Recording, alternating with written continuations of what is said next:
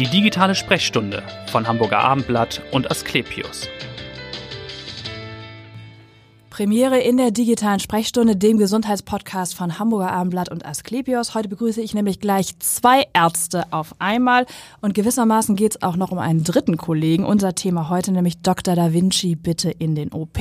Es geht um Operationen mit einem Roboter. Wie funktioniert das eigentlich? Welche Eingriffe sind dafür geeignet? Was sind die Vorteile einer solchen Operation? Und ersetzt der Roboter irgendwann den Operateur ganz? Darüber wollen wir sprechen und ich freue mich auf zwei Herren, die darauf natürlich alle Antworten kennen. Dr. Sascha Pokupic ist da. Er ist Urologe an der Asklepios Klinik in Harburg. Herzlich willkommen. Und ich freue mich auf Professor Dr. Gero Puhl. Er ist Chefarzt der Chirurgie an der Asklepios Klinik in Altona. Herzlich willkommen. Ja, danke für die Einladung. Danke. Das klingt ja ein bisschen nach Science Fiction erstmal, ne? Ein ein Roboter operiert. Wie stellt man sich das vor? Nun sind wir ein Audioformat, aber wir möchten natürlich den Zuhörern beschreiben, wie das eigentlich abläuft, so eine OP mit einem Roboter. Ich denke, es ist erstmal ein Trugschluss, dass man denkt und sagt, der Roboter macht irgendwas von alleine. Und das ist das ganz Wichtige, dass man eben äh, weiß, der Begriff Roboter ist eigentlich der falsche Begriff. Es ist eigentlich ein Fernmanipulator. Das, das klingt aber auch nicht viel besser. Äh, genau, deswegen wird sie auch nicht verwendet.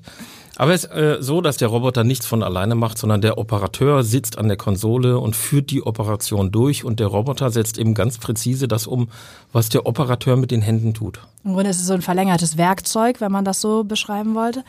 Herr Professor Pool, wie sieht denn dieser Roboter überhaupt aus, dieser Da Vinci-Roboter? Wie stellt man sich den vor? Und dann auch diese Joysticks, an denen Sie sitzen, wie läuft das eigentlich ab? Also ich würde den Roboter zunächst als ein sehr, sehr, sehr ausgereiftes Assistenzsystem bezeichnen. Es ist der beste Assistent ähm, des Chirurgen, weil, und jetzt kommen wir ein bisschen zur Konfiguration, weil der Chirurg den Assistenten komplett selber steuert. Mhm. Man sitzt also in einer Distanz von wahlweise, je lang, wie lang das Kabel ist, also zwei Meter, fünf Meter, zehn Meter neben dem Patienten, ja. an einer eigenen sogenannten Konsole. Das ist das, wo die Bedienelemente dran sind.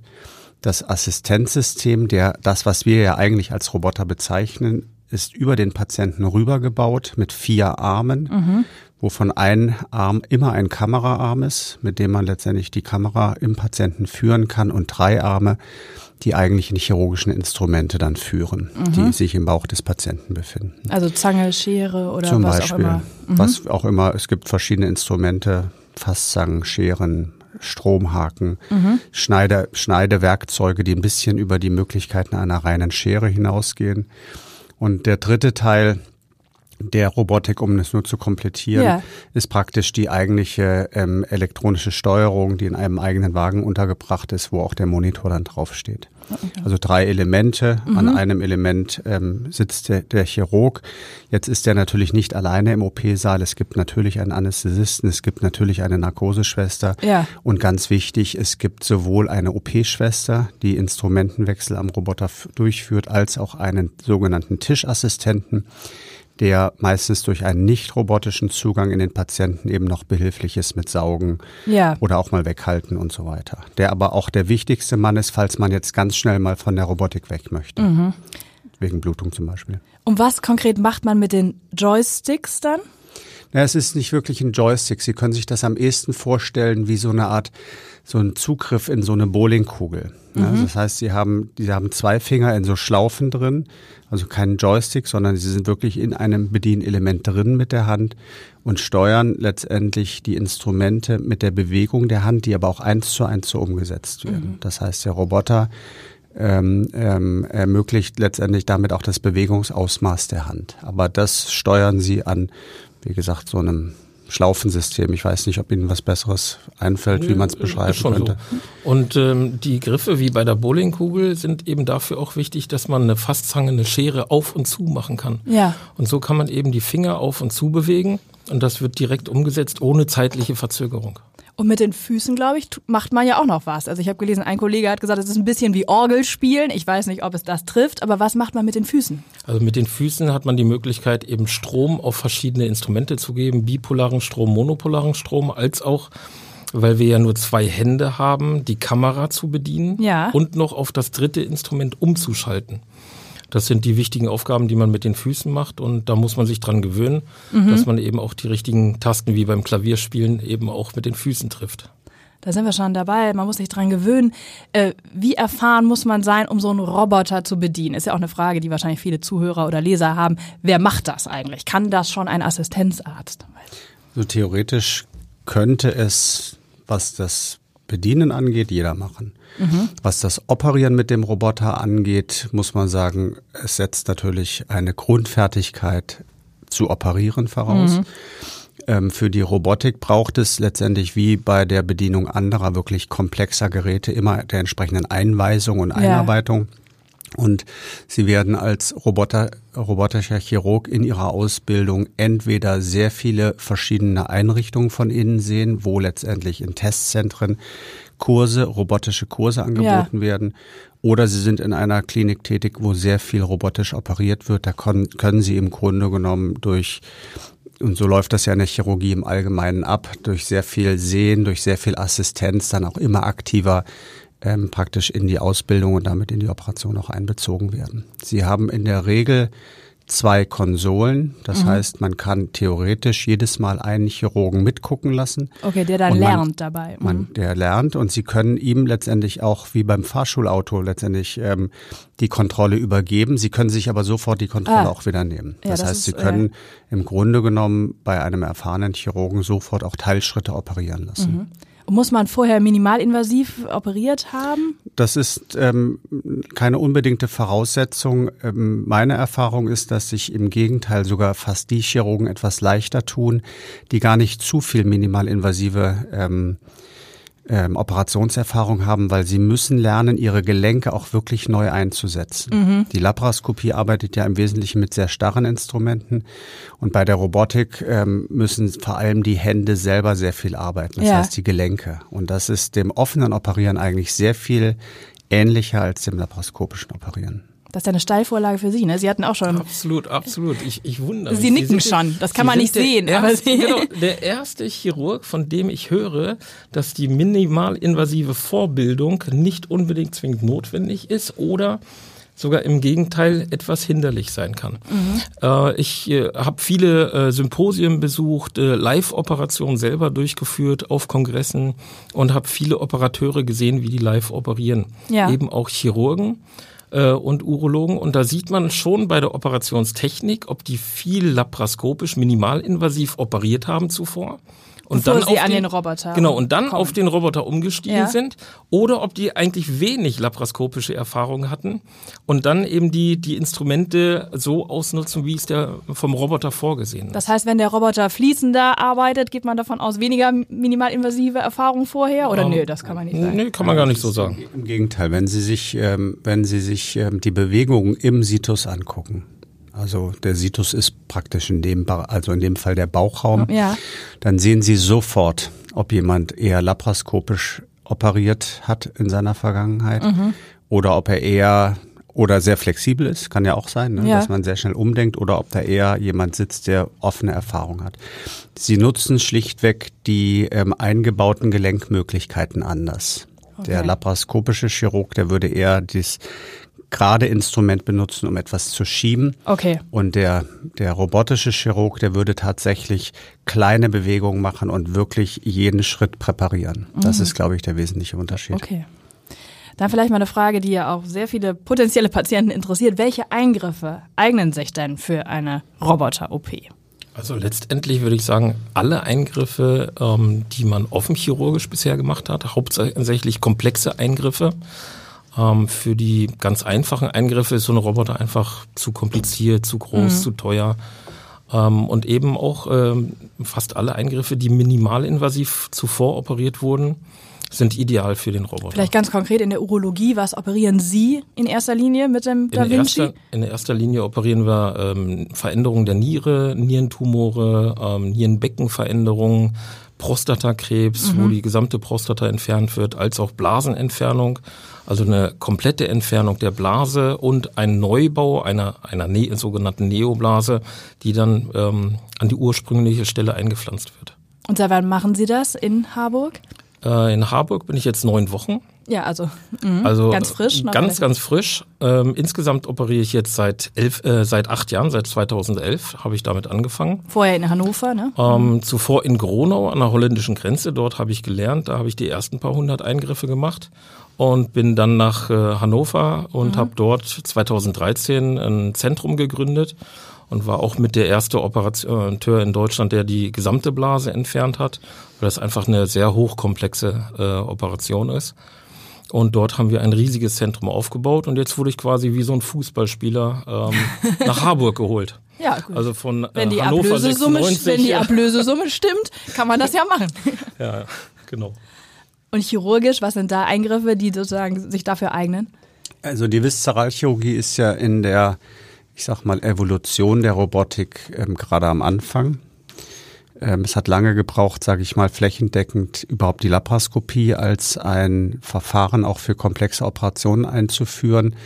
Dafür ist aber die Viszeralchirurgie im Moment der Bereich, der in der Robotik praktisch den größten Zugewinn hat, weil sehr, sehr viele gerade komplexe Resektionen mit dem Da Vinci noch mal mehr viel, ich sage jetzt mal in Anführungsstrichen, Sinn machen. Sinn macht Operation immer, wenn es notwendig ist. Ja. Aber in der ähm, Zusammenschau des Aufwands, den man betreiben muss, der Sicherheit, die man geben kann, ähm, ist eben die Robotik in der Viszeralchirurgie ein extremer Zugewinn. Wir sprechen, und da kann ich dem Kollegen letztendlich nur zustimmen, von sinnvollen Einsätzen natürlich, je komplexer, je sinnvoller. Das heißt, ich glaube, dass die Robotik in der Viszeralchirurgie sich allalong in der Form, in der ganz komplexen Form Ja. durchsetzt, bei besonders tiefen Mastdarmresektionen, bei Resektion der Speiseröhre, bei Resektion der Bauchspeicheldrüse. Und wenn es entsprechende Schneidewerkzeuge mal gibt, die noch etwas besser und Ja. noch etwas komplexer sein müssen, dann hat es sicherlich auch einen Stellenwert in der Leberchirurgie. Auf dem Weg dorthin operieren wir natürlich auch sehr viele andere Diagnosen mit dem Roboter. Ja. Das ist allerdings auch eher ein bisschen der Tatsache geschuldet, dass wir definitiv Erfahrung sammeln müssen im Umgang mit dem Device und dass wir natürlich auch Daten produzieren, die ein bisschen auf die Ergebnisqualität abzielen. Ja, genau. Weil das ist letztendlich ja das große und sehr strittige Thema bei der Robotik, dass man sehr viele Dinge machen kann. Ähm, letztendlich bleibt aber noch abzuwarten, wo ist der tatsächliche Nutzen der Robotik? Das also ich, gibt es ja. einen messbaren Nutzen für die Patienten? Ich persönlich bin jetzt schon davon überzeugt, wir haben den Roboter seit circa drei Jahren, dass es einen erheblichen Nutzen gibt. Der muss nicht unbedingt direkt messbar sein, er ist aber messbar, weil der Chirurg in der Regel mit einem sehr viel besseren Gefühl auch vom OP-Tisch abtritt. Und Okay. das ist schon ein ganz entscheidender Unterschied, finde ich. Für Und die- woher kommt dieses bessere Gefühl? Warum hat man da das Gefühl, dass es besser verlaufen ist als mit der anderen Methodik? Also ich will ein kurzes Beispiel Ja. geben. Wir haben, wir haben vor Monaten angefangen, letztendlich die Speiseröhren auch voll robotisch zu operieren. Und nach der dritten Operation fragen Sie sich, wie Sie das vorher gemacht haben. Das ist signifikant besser zu sehen. Jede einzelne Struktur ist signifikant besser zu sehen. Und Sie beginnen die sehr komplexe Operation noch besser zu verstehen Ja. um eben noch präziser zu sein. Und das Entscheidende ist, sie stehen nach sechs Stunden Operationszeit auf und sind selber überhaupt nicht gestresst. Ja. Und das ist überhaupt der Zugewinn. Da Ja. bin ich, da bin ich ganz sicher, dass da auch ein messbarer Unterschied ähm, automatisch erzielt wird. Ja. Das heißt, es fehlt so ein bisschen noch die Langzeitbeobachtung, um zu sagen, welche tatsächlichen Vorteile das bringt. Ähm, sagen wir in der Chirurgie ja, weil die Chirurgie erst nach der Urologie angefangen hat, Ja. auf den Roboterzug aufzuspringen. Die Amerikaner sind da schon deutlich weiter, die operieren schon viel, viel länger mit dem Roboter in der Chirurgie. In der Urologie ähm, gibt es ja für jeden Eingriff immer wieder die gleiche Diskussion, ist es denn sinnvoll, den Roboter anzuwenden oder nicht? Mit der Prostataentfernung beim Prostatakrebs sind wir jetzt quasi mit der Diskussion durch. Es werden 70 Prozent der radikalen Prostataentfernung mit dem Roboter gemacht. Jetzt fangen die Diskussionen bei der Niere an, es fangen die Diskussionen bei der Blasenentfernung an, bei den hochkomplexen Operationen. Aber so wie mein Kollege schon sagt, wir sehen einfach den Benefit auch für die Patienten, weil die sich viel schneller erholen, weil die viel schneller das Krankenhaus verlassen können. Okay. Die Schwestern haben viel weniger Arbeit mit den Patienten, weil sie einfach weniger Probleme, weniger Schmerzen haben. Und da sehen wir allein schon, ähm, ohne Daten zu sehen, sondern Ja. allein an dem, wie sich ein Patient verhält und wie gut es ihm geht, dass wir einen Riesenvorteil durch die Minimalinvasivität haben. Also die Patientenseite ist natürlich die eine auch sehr wichtig und für Sie selbst, Sie haben das ja auch schon angesprochen, ist es auch eine Form von Entspannung. Ich kann mir auch vorstellen, laienhaft, dass es rückenschonender vielleicht ist, so zu sitzen, als wenn man jetzt acht Stunden steht am OP-Tisch. Spielt das eine Rolle? Also in den bisherigen Studien, die für die Viszeralchirurgie vorliegen, ist das der einzig wirklich messbare Parameter, dass die, ähm, dass man keinen Konzentrationsabfall hat während der Operation, dass man praktisch körperlich kaum belastet ist. Das ist schon ziemlich unbequem manchmal, gerade wenn man so lange operiert, speziell wenn man lange laparoskopiert, weil man nicht immer in der richtigen Blickrichtung zum Monitor steht. Das heißt, man muss sich immer drehen. Ähm, und man kann damit letztendlich seine Arbeitskraft auch sehr effizienter, aber auch effektiver einsetzen. Das heißt also, Präzision haben wir auch schon gesagt, ist ein entscheidender Vorteil. Es wird also auch verhindert, natürlich durch so einen Roboter, dass es ein Zittern gibt, richtig? Ich meine, gehe davon aus, dass die Operateure keinen Tremor haben, aber dass natürlich das auch ein bisschen menschlich ist, wenn man über so einen langen Zeitraum operiert, oder? Ja, wobei ich glaube, darum geht es wirklich am allerwenigsten. Ne? Also das ist vielleicht in der Vorstellungskraft ähm, so des normalen Menschen. Ne? Ja, klar, dass man sagt, so äh, Ängste und Zittern, das spielt keine große Rolle. Oh. Es geht tatsächlich um echte körperliche Belastung. Ne? Mhm. In der Regel hat man bereits, bevor man in den OP geht, ähm, gearbeitet ähm, und wird sicherlich auch noch einige Stunden nach Beendigung einer Operation weiterarbeiten. Mhm. Und da kann ich nur sagen, äh, man ist für den Rest der Zeit, äh, die man letztendlich dann ähm, noch, äh, noch also sich beschäftigen muss, sozusagen einfach mal ausgeruhter und leistungsfähiger. Gut, jetzt gibt es ja viel Lob für den Kollegen Da Vinci. Gibt es denn auch überhaupt irgendwelche Nachteile?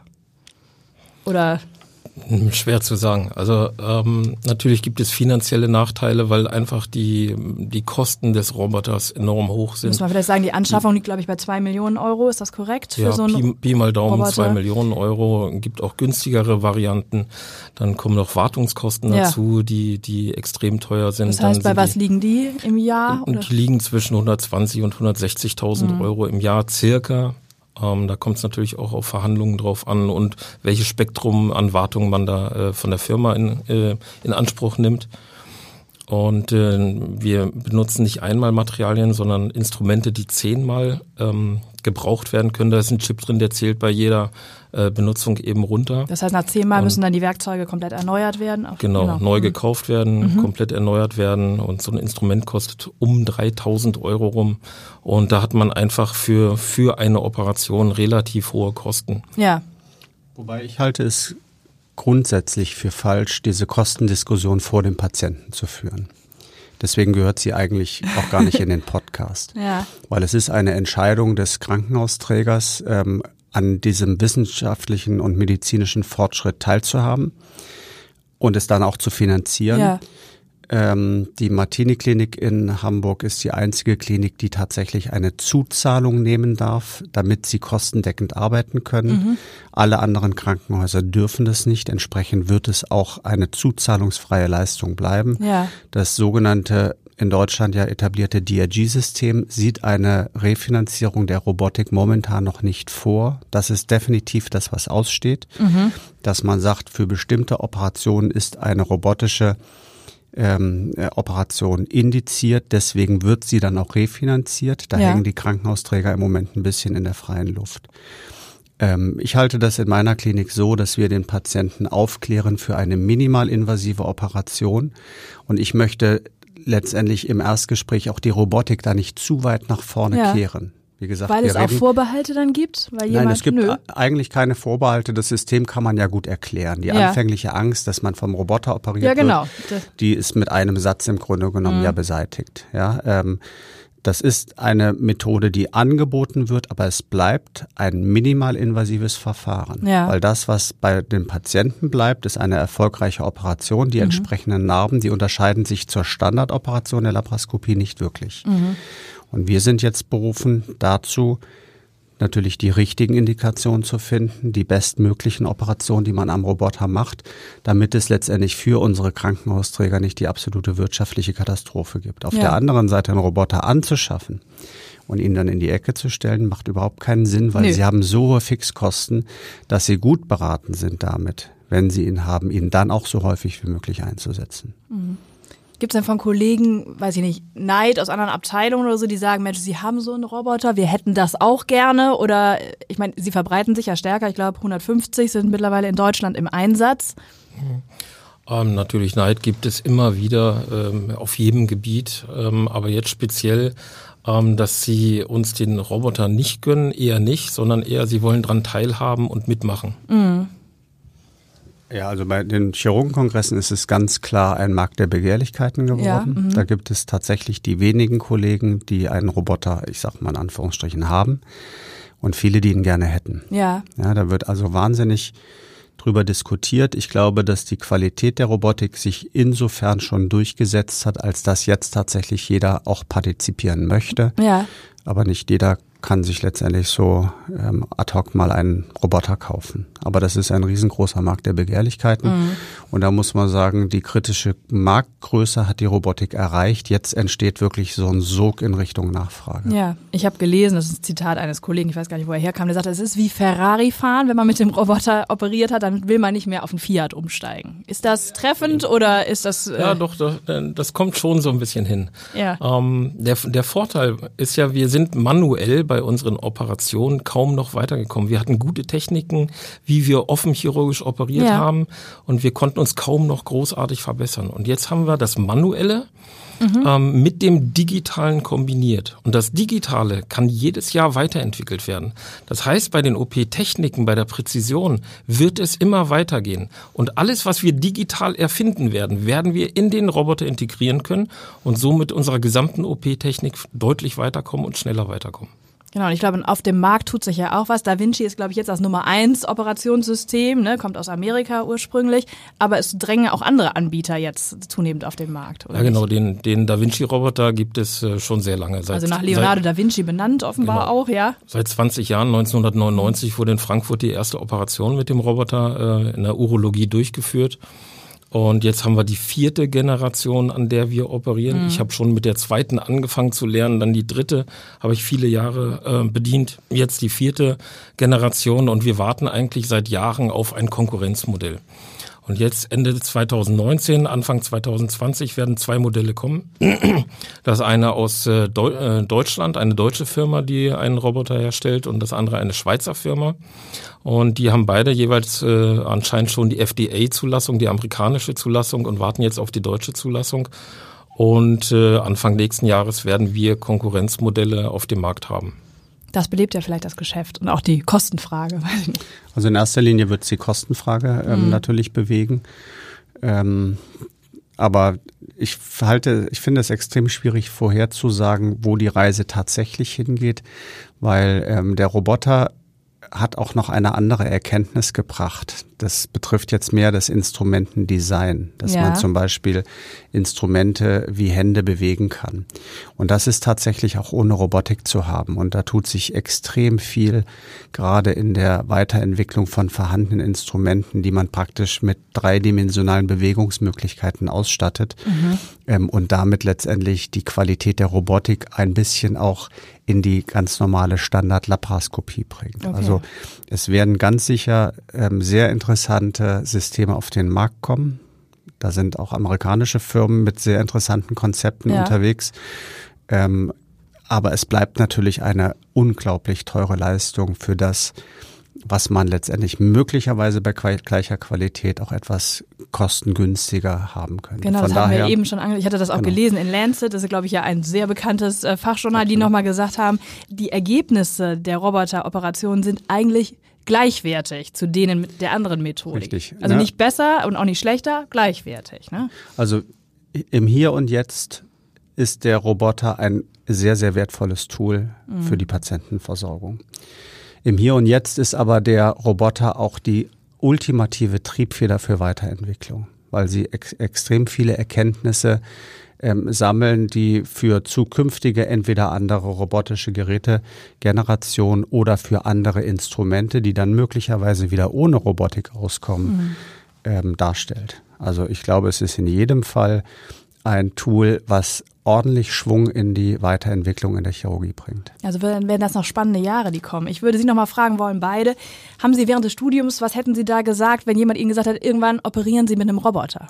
War das also ganz weit weg, unvorstellbar? Also ich hätte sehr viel früher damit gerechnet eigentlich. Ja, tatsächlich. Mhm. Ja, bei mir ist es ähnlich und ich rechne da auch damit, dass wir in, in naher Zukunft eventuell gar nicht mehr operieren. Also die Techniken gehen immer weiter. Ich glaube, die, die robotische Operation wird so mit ein Endschritt sein, bevor Nanotechnologie und ähnliches uns überrennen wird. Tatsächlich, aber will man das als Operateur? Dass man dann vielleicht gar nicht mehr operiert? Ich meine, das Wenn ich ja dann Nanopartikel spritze und die alles selber machen? ja? Nein, eigentlich nicht. Mhm. Also die Entwicklung äh, geht dahin in, äh, in die Richtung. Ich habe mehrere Vorträge darüber gehalten und ich schätze, es wird noch 10, 15 Jahre dauern, bis sowas einsatzbereit ist. Ähm, aber ich denke, dass wir auch mit der robotischen Technik irgendwann am Ende ankommen werden. Äh, es gibt Roboter, die schon Teiloperationen selber machen können. Mhm aber es ist so hochkomplex und äh, kompliziert, ähm, dass ich denke, bis die Nanotechnologie uns überrollen wird, werden wir weiterhin mit dem Roboter operieren. Ob das 10, 20 Jahre dauert, werden wir sehen. Was hat Sie eigentlich jeweils dazu bewogen, Medizin zu studieren oder Arzt zu werden? Das ist ja eine schwierige Frage. ich finde, es ist die, eigentlich die einfachste, nachdem wir die, über die ganze Technik gesprochen haben. Nein, das geht ja, da muss man ja in seiner eigenen Erinnerung schon mal ein bisschen weiter zurückgehen. Ne? Also ich glaube, bei mir hat sich es tatsächlich in der damaligen Situation eigentlich einfach erstmal ergeben. Ich mhm. bin ja auf dem Land groß geworden. Äh, meine Eltern und Großeltern, wir haben sehr viel, sehr viel Landbesitz, mhm. ähm, haben also immer die eigenen Flächen auch bejagt.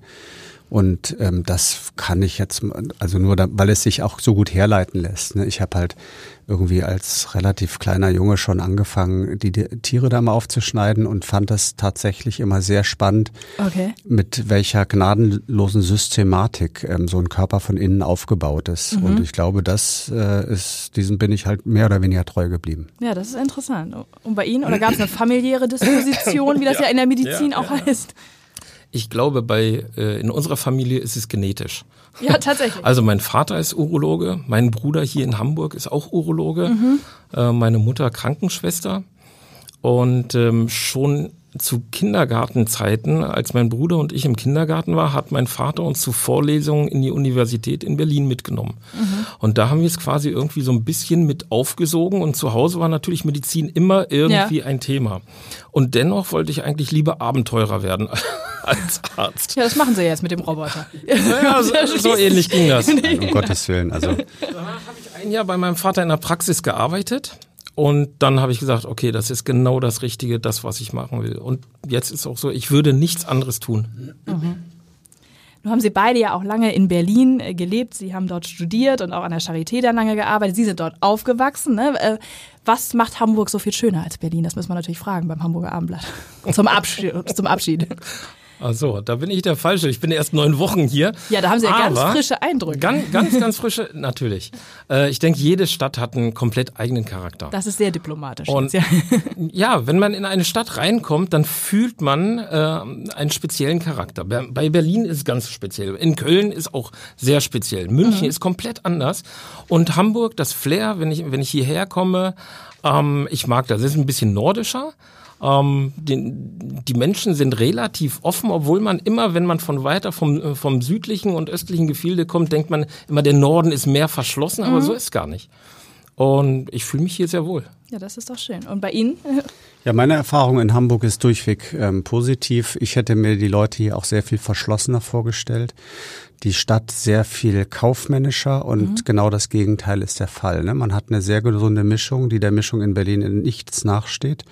Die Leute sind, ähm, glaube ich, sehr viel offener als zum Teil die Menschen auch in Berlin das sind. Ähm, sie sind in jedem Fall aber auch sehr viel vernünftiger. Also ich glaube, Hamburg ist halt einfach eine sehr, wenn man das sagen darf, und das ist überhaupt nicht negativ gemeint, mhm. sondern sehr positiv, eine sehr gesettelte Stadt. Ähm, und ähm, wenn man selber einen ganz strukturierten Alltag hat, einem, einem, einem Beruf nachgeht, ist das ein extrem gutes Umfeld ja. ähm, letztendlich auch für, für Arbeit und das, was dann ähm, vor und nach der Arbeit stattfindet. Genau, also wo entspannen Sie denn persönlich ganz gern, vielleicht nach der Arbeit und Naja, also meine Familie ähm, lebt in den Endzügen jetzt noch in Berlin. Ja. Das heißt, ähm, für mich ist die Frage Entspannung sozusagen immer eine Wochenfrage und da Mhm. mache ich eigentlich ähm, sehr viel Sport. Am Wochenende ist dann eher Familienzeit. Und bei Ihnen gibt es so einen Ort in Hamburg, an dem Sie sich besonders gerne aufhalten, jenseits der Asklepios Klinik in Harburg. Ja, sagen wir, dadurch, dass ich immer noch in, in Hannover wohne, Ja. ähm, äh, gehe ich häufiger eben äh, nach der Arbeit dann auch noch golfen. Ach so, ja. Heute zum Beispiel wird das auch der Fall sein. Meine Kollegen haben mich gerade äh, angefunkt und haben einen Termin vereinbart, dass wir heute golfen gehen. Ansonsten so in der Freizeit mehr, also so, so das Medizintypische, Arzttypische. Porsche fahren, segeln gehen, golfen. Äh, ja, da bin ich komplett der Stereotyp. Ach so, ja, okay. Ja, dann wünschen wir ganz viel Spaß äh, auf dem Golfplatz und Ihnen beiden viel Erfolg weiterhin und vielen Dank, dass Sie da waren heute und äh, hören Sie gern wieder rein bei der nächsten digitalen Sprechstunde. Bis dahin, tschüss. Tschüss. Ja, vielen Dank.